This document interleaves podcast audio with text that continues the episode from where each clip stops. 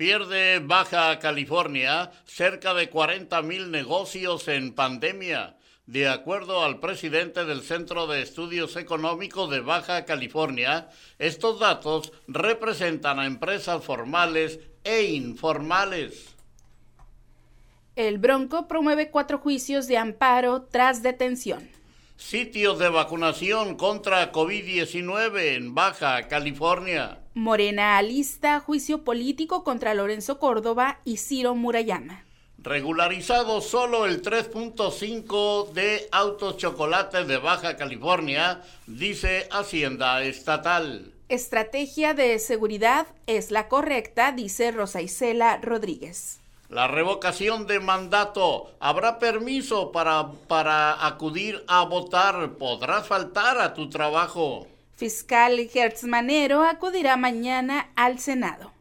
La regularización de autos chocolate, los vehículos ya no tendrán pedimento de importación. Comienza distribución de papeletas para la revocación de mandato.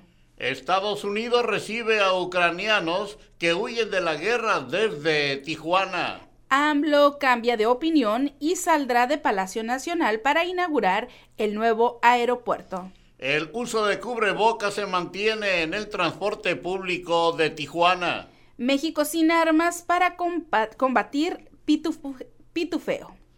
Burócratas no están de acuerdo con dictamen de regidores. Suman siete periodistas asesinados en lo que va del año, la misma cifra de todo 2021 detectan casos de COVID-19 en escuelas de Baja California. Senado aprueba instaurar medidas para presentar denuncias por medios digitales. Reubicarán a elementos del ejército de escuela en Rosarito para el regreso a clases. Embajador de Estados Unidos se solidariza con periodistas mexicanos. Crean en Ensenada cerveza para apoyar a mujeres con cáncer. Pide AMLO analizar a Secretaría de Salud retirar el uso de cubrebocas. Impotencia ante deslave en Camino Verde. Relanzan plan de salud con IMSS Bienestar, se olvidan del INSABI.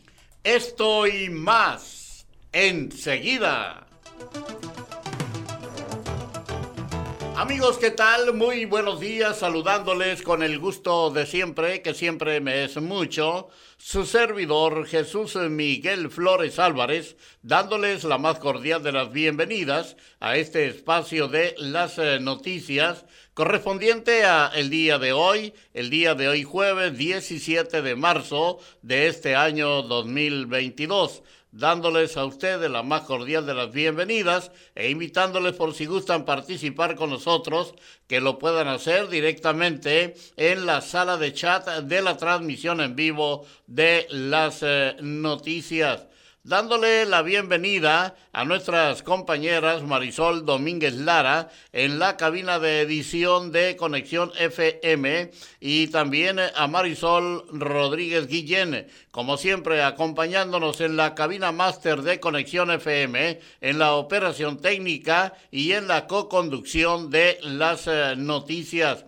y ya nos tiene preparado el pronóstico de las condiciones del clima para el día de hoy en Tijuana y también el pronóstico nacional y un breve repaso de las efemérides de un día como hoy. Marisol, muy buenos días, bienvenida, te escuchamos. Hola, ¿qué tal? Muy buenos días, bienvenidos a las noticias y así es, ya estoy lista con el pronóstico del tiempo.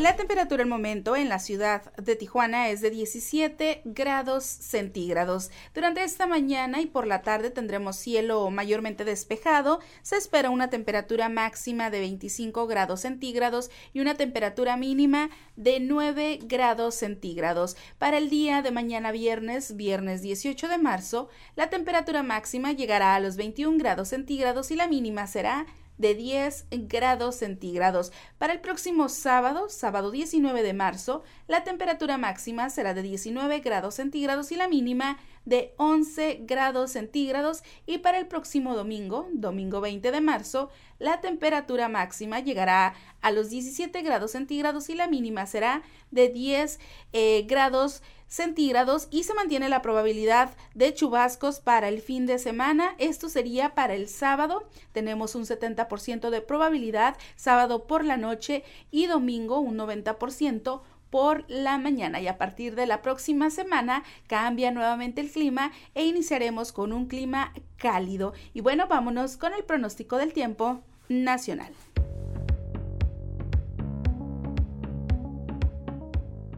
El Servicio Meteorológico Nacional de la Conagua le informa el pronóstico del tiempo. Para hoy, el ingreso del Frente Frío número 37 sobre el noroeste y norte del país en interacción con una vaguada polar y con la corriente en chorro polar, ocasionarán rachas de vientos fuertes a muy fuertes, con tolvaneras en algunos estados del norte y noreste del territorio, además de la mesa central, así como ambiente frío a muy frío por la mañana en zonas altas de los estados de la mesa del norte y la mesa central, con temperaturas gélidas matutinas sobre sierras de Chihuahua y Durango. A su vez, un canal de baja presión extendido desde el norte hasta el centro del país, y la corriente en chorro subtropical, desde el sur de la península de Baja California hasta el sur de Tamaulipas, mantendrán condiciones favorables para que se presenten intervalos de chubascos vespertinos, acompañados de descargas eléctricas y rachas de vientos fuertes sobre el centro y oriente del país. El ingreso de humedad del Océano Pacífico, Golfo de México y Mar Caribe generará lluvias aisladas y chubascos con descargas eléctricas en zonas de Guerrero, Oaxaca, Chiapas y la península de Yucatán.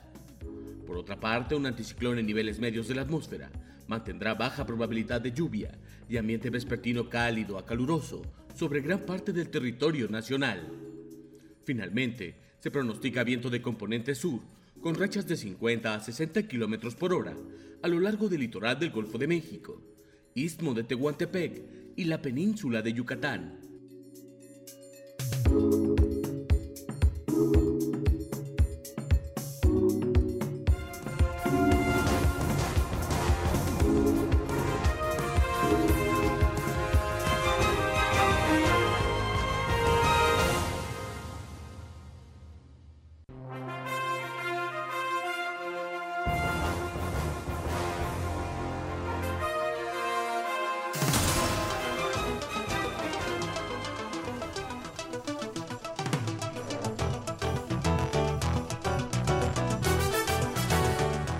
Continuamos con las efemérides de un día como hoy aquí en las noticias y un 17 de marzo, pero del año 1857, es el decreto del presidente Ignacio Comonfort que ordena a los empleados públicos jurar la constitución de 1856 eh, con la pena de perder el empleo. Y bueno, también un día como hoy, 18 de marzo, pero del año 117 de marzo, pero del año 180, fallece el emperador romano Marco Aurelio.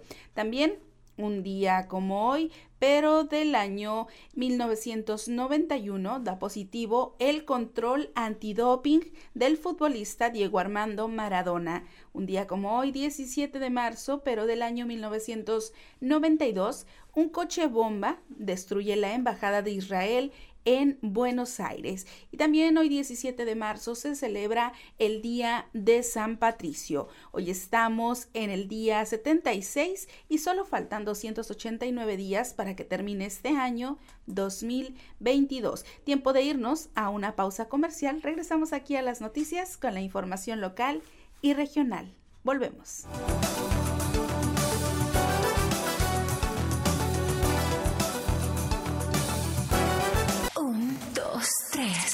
Conexión FM. Fuerza Mexicana.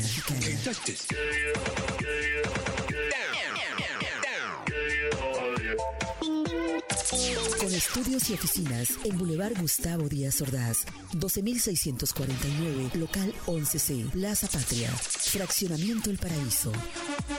Tijuana, Baja California, México, México, México, México.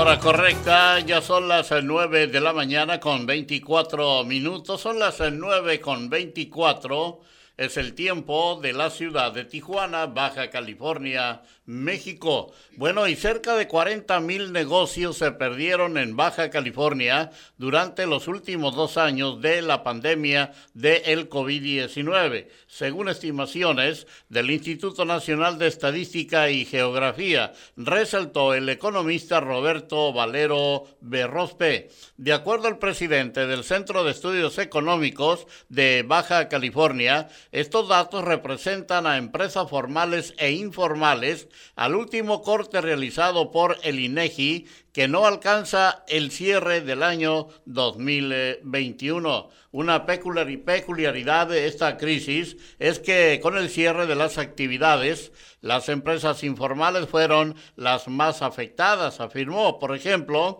el caso de los negocios que se ponen fuera de las escuelas, pues dos años sin clientes, entonces, pues tronaron y feo. En otra información, eh, la gobernadora de Baja California, Marina del Pilar Ávila Olmeda, descartó que vaya a haber persecución en contra de su antecesor Jaime Bonilla Valdés. Nuestras acciones no están particularizadas para nadie nos estamos apegando a derecho, no son temas apersonales, todo lo contrario. Tenemos que ver adelante, el espejo retrovisor es muy chico, expresó la gobernadora. No obstante, durante su conferencia matutina semanal, señaló que se vigilaría malos movimientos hechos en la pasada administración. Si se presentan irregularidades, se van a presentar las denuncias correspondientes y seguiremos en ese camino y en esa ruta de certeza jurídica y Estado de Derecho y no permitir la corrupción que se malverse los recursos de las familias Baja, Baja, Californianas manifestó. De igual forma, aseguró que no, no, se tolerará ninguna irregularidad dentro de su administración. Marina tiene amigos, pero la gobernadora no, aseveró. Así que Marina del Pilar descarta persecución en contra de Jaime Bonilla. Eh, solo el 3.5% de los autos de procedencia extranjera que circulan en Baja California han sido regularizados, informó el secretario de Hacienda del Gobierno del Estado, Marco Moreno Mejía detalló que aproximadamente 7.000 de al menos 200.000 vehículos denominados chocolate se legalizaron en la entidad en la primera etapa del decreto emitido por el gobierno federal que inició el 4 de febrero de el 2022. Seguimos con más información aquí en las noticias y pronto habrá avances de, de asesinato, eh, de asesino intelectual de Lourdes Maldonado, dice la Fiscalía General del Estado. Sobre el asesinato intelectual de Lourdes Maldonado López, el fiscal general de Baja California, Ricardo Iván Carpio Sánchez, aseguró que ya se encuentran con avances, aunque se negó a revelar detalles. A casi dos meses del asesinato de la periodista, el titular de la Fiscalía Estatal de Baja California recordó que en primer momento se dio con la aprehensión de los presuntos responsables materiales del homicidio de la comunicadora, antes que Margarito Martínez, por lo cual llamó a confiar en que el caso seguirá un buen curso. Informamos con absoluta transparencia, estamos avanzando y se está generando más información de la investigación y todavía está el proceso y hay mayor tiempo para darle continuidad. No podemos informar alguna cuestión de móvil, pero estoy seguro que te podremos hacerlo muy pronto. Así que pues pronto habrá avances de asesino intelectual de Lourdes Maldonado. Y en Tijuana, tras la nueva actualización de la regularización de los autos chocolates, los agentes aduanales están fuera del decreto el cual busca ayudar a familias de escasos recursos interesados en legalizar su vehículo, programa del presidente de la República Mexicana, Andrés Manuel López Obrador. El presidente de la Asociación de Agentes Aduanales de Tijuana, Adolfo Ayala, compartió que el organismo no sigue colaborando en la regularización de los autos de procedencia americana. Ahora los que tienen el mando es la Secretaría de Seguridad Pública. Un total de 14 casos activos de COVID son los que actualmente hay en las escuelas de Baja California. Esto lo informó el secretario de Educación Estatal, Gerardo Solís Benavides. Según el titular del sistema educativo de la entidad, las cifras actuales son optimistas dado el panorama que, que existía a inicios de año. El uso de cubrebocas continúa en pasajeros y operadores de las entidades del Sistema Integral del Transporte de Tijuana, de la Secretaría de Movilidad y del Transporte en general todos los municipios de Baja California permanecen en color verde y por lo tanto no se aplican restricciones de movilidad y las actividades económicas y sociales se realizan de manera habitual, aunque el uso de la mascarilla es recomendado en espacios cerrados y obligatorio en el transporte público.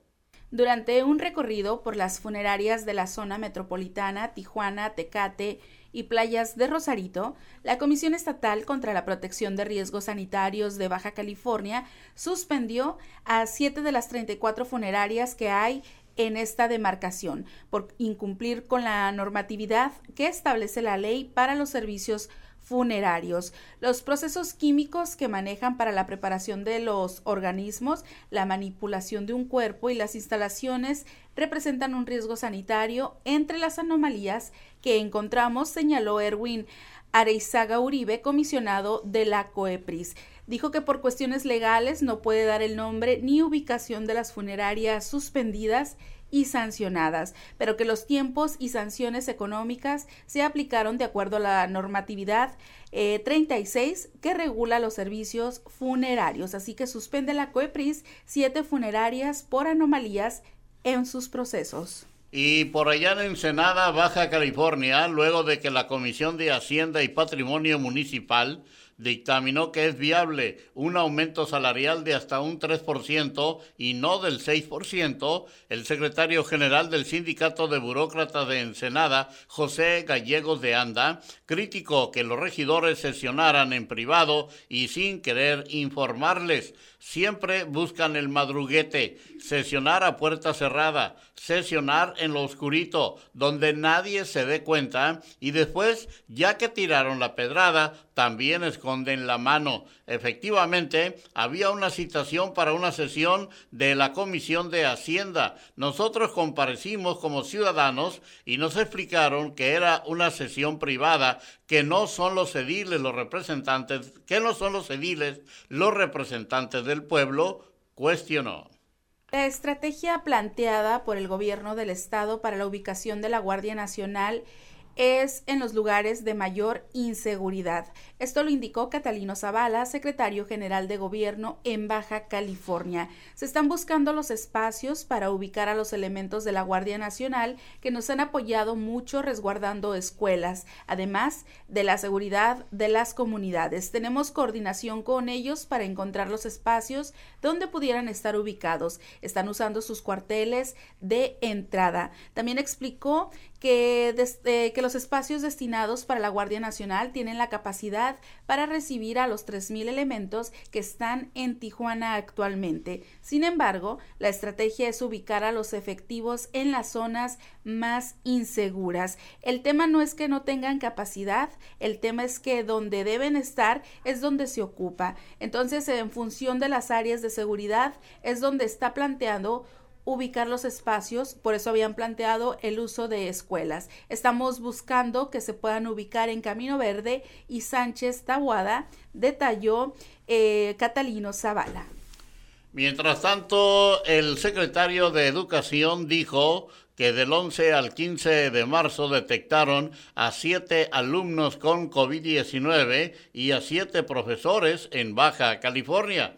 En ese mismo periodo se registraron 38 casos sospechosos en alumnos y 46 en maestros. A ambos grupos se les mandó a confinamiento durante 7 o 10 días, pero no hubo necesidad de que se cerraran las escuelas. Y bueno, cambiando de información, desde las 7.30 horas del día de ayer, alrededor de 60 personas afectadas por el deslizamiento de tierra en Camino Verde se manifestaron en las instalaciones de la Comisión Estatal de Servicios Públicos de Tijuana, pues señalan que las fugas de agua y mal mantenimiento de tuberías provocó dicho deslizamiento. Durante esa manifestación, los afectados no permitían el acceso ni salida de los vehículos. A las 12.30 horas, José Salvador Cervantes Hernández, director de Protección Civil Estatal, y Jorge Enrique García, encargado de despacho de la Dirección de Comisión Estatal de Servicios Públicos de Tijuana, acudieron a la manifestación para entablar un diálogo con los afectados. Eh, nuestra petición es que la CESP reconozca su responsabilidad y que nos paguen los daños. Es todo lo que queremos, expresó la representante de los afectados. García respondió que Protección Civil Municipal y Estatal se encuentran realizando un diagnóstico de la zona dañada. Por parte de la CESP, solo se han encargado de las redes de agua potable y alcantarillado. Así que, pues culpan a la CESP por deslizamiento en Camino Verde. En información de playas de Rosarito, Baja California, elementos del ejército mexicano destacados en el poblado Venustiano Carranza, al sur de la ciudad, serán reubicados de la escuela primaria Gustavo Díaz Ordaz, donde tenían su campamento, para que los niños regresen a clases presenciales. De acuerdo con el reporte de la policía, autoridades de la Secretaría de Educación se reunieron con los encargados de los destacamentos que desde hace semanas se establecieron en esa localidad para reubicar a las tropas en la casa del abuelo, en la misma comunidad, y que los niños pueden retornar a clases. En ese plantel hacen base 46 soldados de los destacamentos Sinaloa y Durango, encargados de la seguridad en el poblado, luego de que ocurrieran varios asesinatos y enfrentamientos entre el caserío del lugar, donde participaron agentes de la policía municipal y presuntos delincuentes, quienes fueron abatidos por el fuego de los policías. Y seguimos con más información aquí en las noticias. En cumplimiento a instrucciones de la gobernadora Marina del Pilar Ávila Olmeda, Todas las familias afectadas por el deslizamiento de tierra en la colonia Camino Verde contarán con oportunidad de vivienda. Esto lo confirmó el secretario general de Gobierno, Catalino Zavala Márquez, en el marco de la conferencia mañanera eh, de la gobernadora de Baja California, Zavala Márquez informó que la prioridad es salvaguardar la integridad física de los afectados en ese deslizamiento de tierra, de manera que reconoció la voluntad de los mismos para desalojar alrededor, del 80% de las viviendas visiblemente afectadas en el polígono que han considerado autoridades de protección civil. Respecto a la atención a las familias, el titular de la Secretaría señaló que iniciará de manera ordenada a partir de mañana viernes, puntualizando que se cuenta con un registro en el centro comunitario ubicado en la misma colonia Camino Verde, en donde son concurrentes, son concurrentes autoridades de protección civil del Estado y del municipio. Así que continuarán damnificados de Camino Verde con oportunidad de vivienda, dice Catalino Zavala. Y finalmente en la información local y regional, Allá en Ensenada, Baja California, una de las eh, ocho mujeres eh, pueden padecer algún tipo de cáncer a lo largo de su vida, por lo que un grupo de mujeres cerveceras crearon la cerveza una en ocho, que con sus ventas apoyarán al grupo Reto, una asociación dedicada a apoyar a mujeres con cáncer. Gabriela Sánchez, quien junto a su esposo fundó la cervecería Transpeninsular hace cinco años, mencionó que en San Diego, California, hay una cerveza que tiene el mismo sentido, por lo que decidieron traducir el nombre y hacer un producto con la misma causa. La cerveza es una que contiene trigo y malta clara, además de un lúpulo especial que tiene notas de cítricos, frutos rojos y flores, lo que le brinda una esencia muy femenina. Nos acompañan mujeres de Chiapas, de San Cristóbal de las Casas y de diferentes partes de la Ciudad de México, ya que viene el evento del eh, Beer Fest decidimos que era el tiempo perfecto para reunir a todas las mujeres y hacer esta cerveza expreso. Nos vamos a una breve pausa aquí en las noticias. Cuando regresemos tendremos el enlace directo con nuestro compañero, el periodista Gerardo Díaz eh, Valles. También le presentaremos a ustedes la cápsula cultural Conociendo México el día de hoy aquí en las noticias en la hora 9 de Conexión FM, Fuerza Mexicana. Y claro que también le llevaremos la información deportiva, los deportes que también son noticia aquí en Conexión FM, Fuerza Mexicana.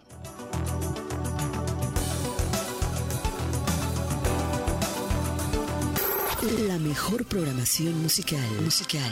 Conexión FM. Fuerza Mexicana.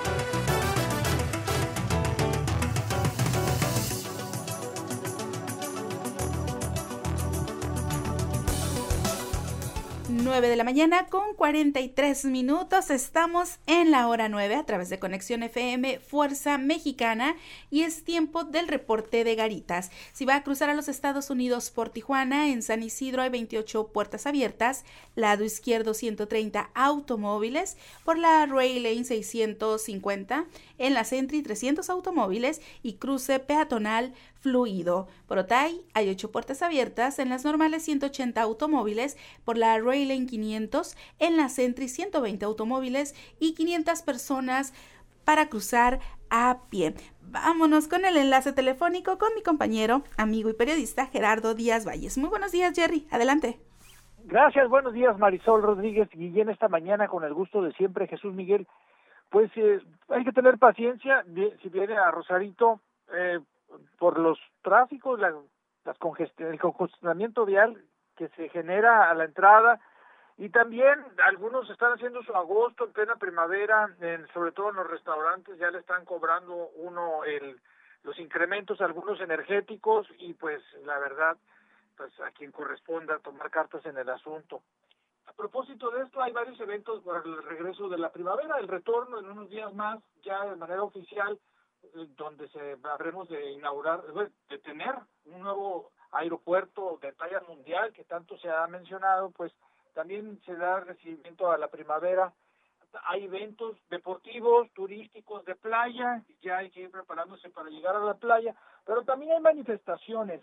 Esta mañana una cadena humana se está formando alrededor de la Glorieta Cuauhtémoc, a partir de unos minutos más, a las 10, protestando, se está politizando el tema de la educación, la, la cancelación de las escuelas de tiempo completo ha generado bastantes comentarios y reacciones, a pesar de que la gobernadora Marina del Pilar jura y perjura que, que ya no se, se va a cubrir como en otros estados.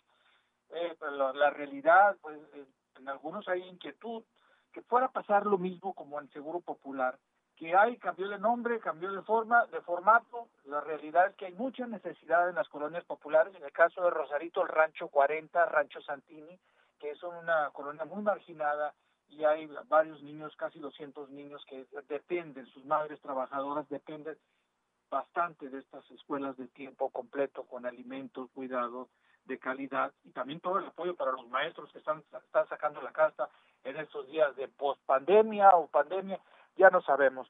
Finalmente, a propósito de esto, de las emergencias, la situación, la guerra está teniendo sus repercusiones no solamente en los energéticos, el movimiento, los flujos migratorios que están arribando a esta frontera que es atractiva al estado más rico del mundo, California, y se agolpan allí en la garita de San Isidro. Esta mañana constatamos una treintena de, de personas migrantes de origen ruso, ucraniano, mayormente rusos. Platicamos con algunos de ellos y traen una postura, una actitud, una pues un planteamiento contra el gobierno de, de Vladimir Putin. Eh, y por ello dicen pues nos quedamos aquí atorados, traen nivel económico, traen, hablan idiomas y traen incluso recursos, algunos están hospedados pero se espera que lleguen más.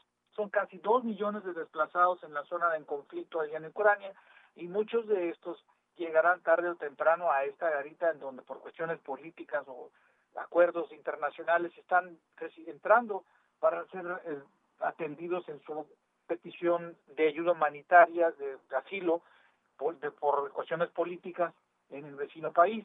Y esto genera discordia, controversia en los otros migrantes, no se diga los haitianos, centroamericanos y también los mexicanos que tenemos nuestra propia guerra en algunos estados donde la violencia no termina, incluido Baja California, donde se esperan el arribo de más agentes federales para apaciguar la entidad. Por lo pronto, la información. Buen día para todos. Muy buenos días, mi estimado Jerry. Muchas gracias por tu reporte de esta mañana aquí en las noticias. Estamos en la hora 9 de Conexión FM, Fuerza Mexicana. Vámonos a los deportes, que también son noticia aquí en Conexión FM, Fuerza Mexicana. Adelante, muchachos, los escuchamos. Muy bien, bueno, pues estamos en vías de recuperación del audio, pero eh, lo que sí ya está preparado es la cápsula cultural del día de hoy, conociendo México. Bueno, el día de hoy, eh, pues el tema es la Semana Santa. Adelante.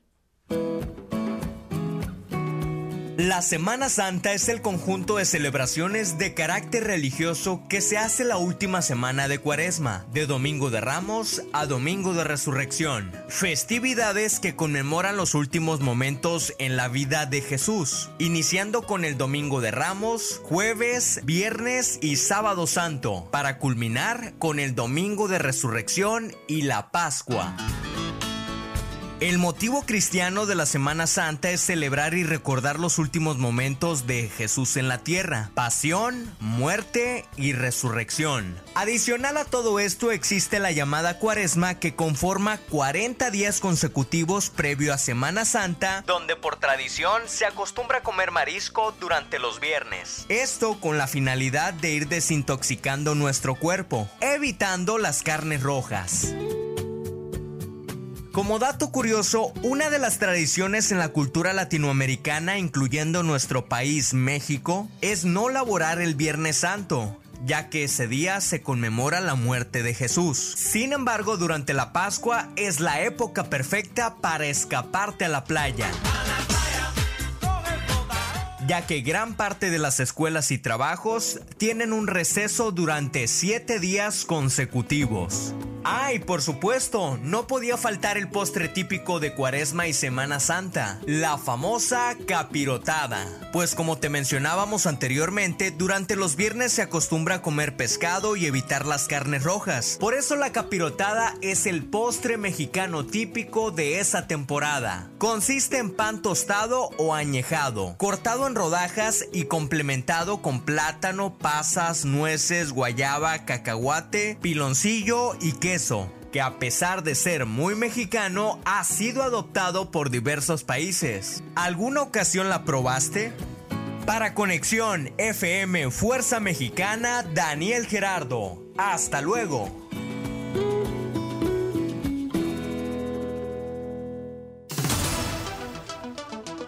Muy bien, pues eh, hemos escuchado el tema de la capirotada. Mm, se antoja, ¿no? Hoy, bueno, mañana es el día, los viernes. Bueno, y también dice Daniel Gerardo que la Semana Santa, por tradición, pues acostumbramos a comer marisco. Es, pues eh, es un lujo ahorita, ¿no? Como están los precios ahorita del marisco. Eh, bueno, sí, sí recuerdo que antes qué esperanza que se comiera carne. Difícilmente podrías encontrar una taquería abierta, de las taquerías de venta de carne asada, etcétera. Eh, y, ahora no, y ahora ya es muy natural, ¿verdad? Es, eh, de comer carne en, viernes. Mm, hay, otro, hay otra forma de entender ese día de la vigilia, de no comer carne. Hay otra forma que explicado, pues, eh, que han explicado los sacerdotes, el mismo Papa, los obispos, etcétera. Pero bueno, no nos vamos a meter en este tema porque ese tema lo domina Gabriel Aguilera. Mejor vámonos con la información deportiva. Ahora sí. ¿O todavía no? ¿Sí?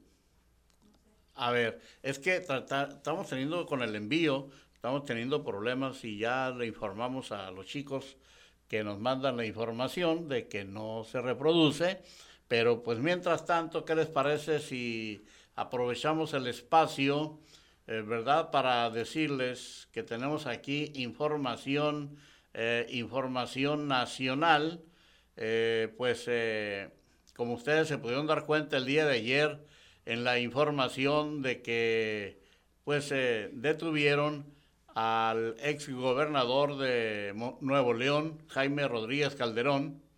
El juez de control le impuso la medida cautelar de prisión preventiva, por lo que habrá de permanecer en el penal 2 de Apodaca.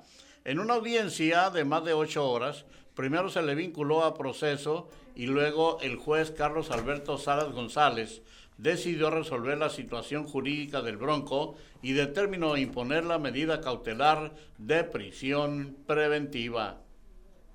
Y bueno, en información internacional, Rusia declinó la decisión propuesta por la Corte Internacional de Justicia, el tribunal más importante de la ONU, de la ONU sobre suspender los ataques militares en el territorio de Ucrania de manera inmediata. Así lo afirmó el portavoz de Kremlin, eh, Dmitry Peskov, quien indicó que ambas partes debían estar de acuerdo para que la decisión propuesta por la SIG se aplicara. Sobre este mismo tema de Jaime Rodríguez Calderón el Bronco, la defensa del ex gobernador de Nuevo León promovió cuatro juicios de amparo, de los cuales ya le otorgaron uno que no esté incomunicado en el Cerezo 2 de Apodaca, donde se encuentra detenido desde el martes acusado por presunto uso de recursos de procedencia ilícita. Este último amparo le fue otorgado por el juzgado primero de distrito en materia penal y es una primera suspensión provisional dentro del juicio 192 diagonal 2022, pero únicamente para los efectos de que no esté incomunicado al permanecer en prisión preventiva. Y ahora sí, nos indica Marisola ya en cabina eh, conduciendo la nave ahí en la cabina máster de conexión, de conexión FM, que ya estamos listos con la información deportiva. Adelante.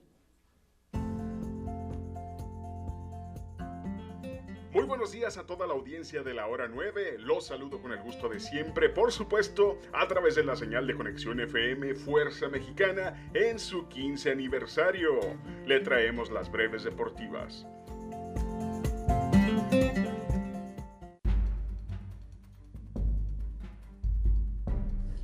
Los resultados del día de ayer en la CONCACAF Liga de Campeones. Cruz Azul fue a empatar a Montreal a un gol, lo cual avanza a las semifinales por marcador global de dos goles a uno. Pumas logra increíble remontada después de tres goles abajo en el marcador el día de ayer. Ganó tres goles a cero mandando el partido directamente a tandas de penales, la cual gana 4 goles a 3. Cruz Azul y Pumas se enfrentarán en la semifinal. Para el día de hoy, León recibe en casa al Charles Saunders con una desventaja de 3 goles a 0 en el marcador global.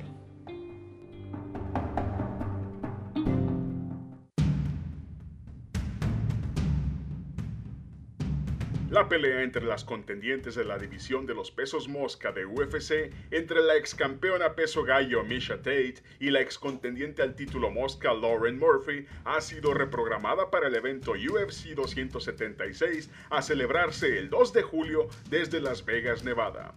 La contienda estaba pautada inicialmente para llevarse a cabo el 14 de mayo próximo. Misha Tate debutará en la división de las 125 libras y con un récord de 19 victorias y 8 derrotas, mientras que Murphy llega con un récord de 15 victorias y 5 derrotas.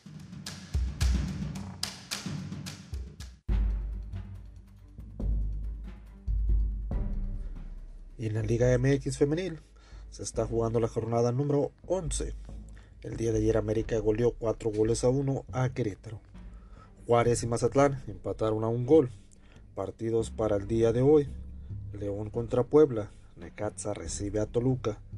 Tigres contra Cruz Azul. Santos Laguna contra Pachuca. Y las líderes Monterrey en contra de San Luis.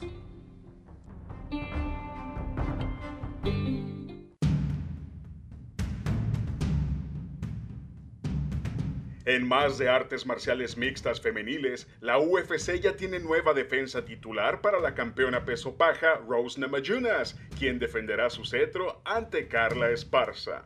Ambas se enfrentaron en la final de The Ultimate Fighter 20, con Esparza llevándose la victoria tras someter a Namajunas en el tercer asalto, coronándose así como la campeona inaugural de la división. La revancha se realizará el 7 de mayo en UFC 274 desde Phoenix, Arizona.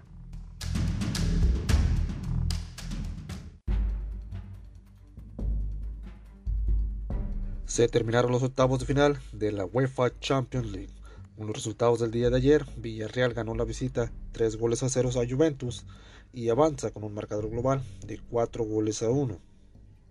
Lo mismo hizo el Chelsea en su visita a Lille ganando el partido de ayer 2 goles a 1 y 4 goles a 1 en el marcador global. El día de mañana serán los será el nuevo sorteo para ver los nuevos enfrentamientos en la siguiente ronda.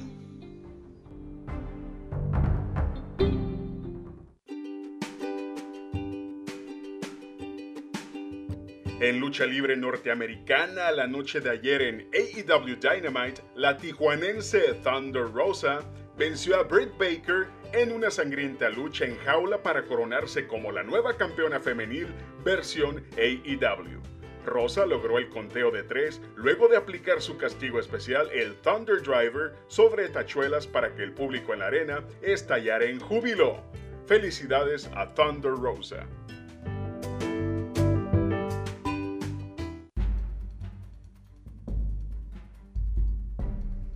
Hoy se juegan los octavos final, partidos de vuelta de la Europa League.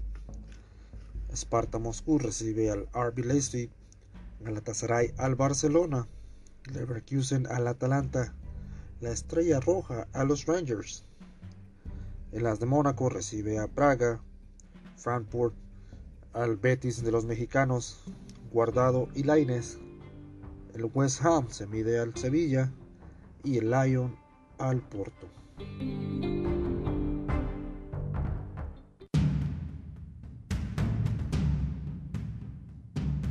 El día de ayer, con motivo de la celebración por el Stone Cold Day, el luchador Stone Cold Steve Austin, en conjunto con la cervecería estadounidense El Segundo Brewing Company, hicieron el lanzamiento oficial de la cerveza Broken Skull American Lager. Esta es la segunda cerveza que lanzan en colaboración, siendo la Broken Skull IPA la primera de ellas. Austin celebró y compartió fotos y firmas con los aficionados que se dieron cita para abarrotar el lugar y corear festivamente su nombre.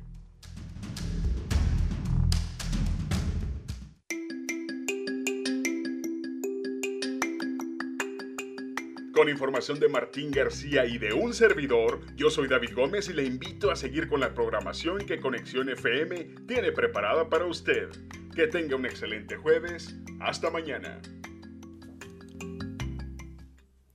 Muchas gracias muchachos con la información deportiva en esta mañana aquí en las noticias. Continuamos con la información eh, nacional e internacional. Eh, México no está preparado para combatir el pitufeo método a través del cual los grupos del crimen organizado lavan dinero, realizando depósitos bancarios de cantidades de dinero que no son muy altas para evitar ser detectados por el sistema financiero, refiere Raúl Martín del Campo, miembro de la Junta Internacional de Fiscalización de Estupefacientes. Y continuamos con más información internacional y ante el Congreso de Estados Unidos, el presidente de Ucrania, Volodymyr Zelensky, afirmó que los ataques de Rusia sobre su territorio se comparan con los actos terroristas del 11 de septiembre del 2001 en Estados Unidos. Es una histórica intervención. Zelensky declaró que en su país se vive una pesadilla sin precedentes, pues aseguró que es un acto que Europa no ha visto en 80 años, por lo que exhortó a que apliquen sanciones contra todos los políticos rusos. Eh, este jueves en la Cámara de Diputados se buscará activar el juicio político en contra de los consejeros electorales Lorenzo Córdoba y Ciro Murayama. A través de un oficio se dio a conocer que el día de hoy a las 16 horas se instalará la subcomisión de examen previo para analizar las solicitudes de juicios políticos a los funcionarios electorales condenan a 127 manifestantes del 11 de julio con penas de entre 6 a 30 años de cárcel en protestas en Cuba. Se les acusa de haber provocado eh, graves disturbios y actos de vandalismo durante las protestas del 11 de julio.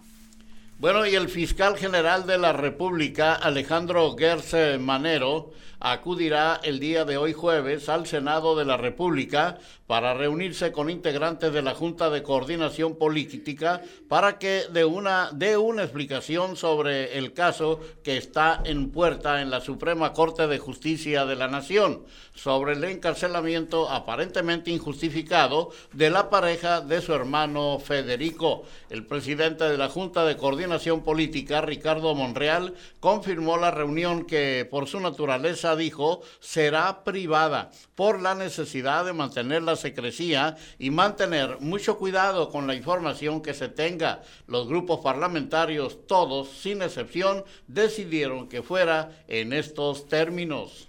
Mientras tanto, cierran fábricas por ola de COVID en China. Registra más casos este año que en todo 2021. Grandes ciudades están confinadas y temen golpe a la economía.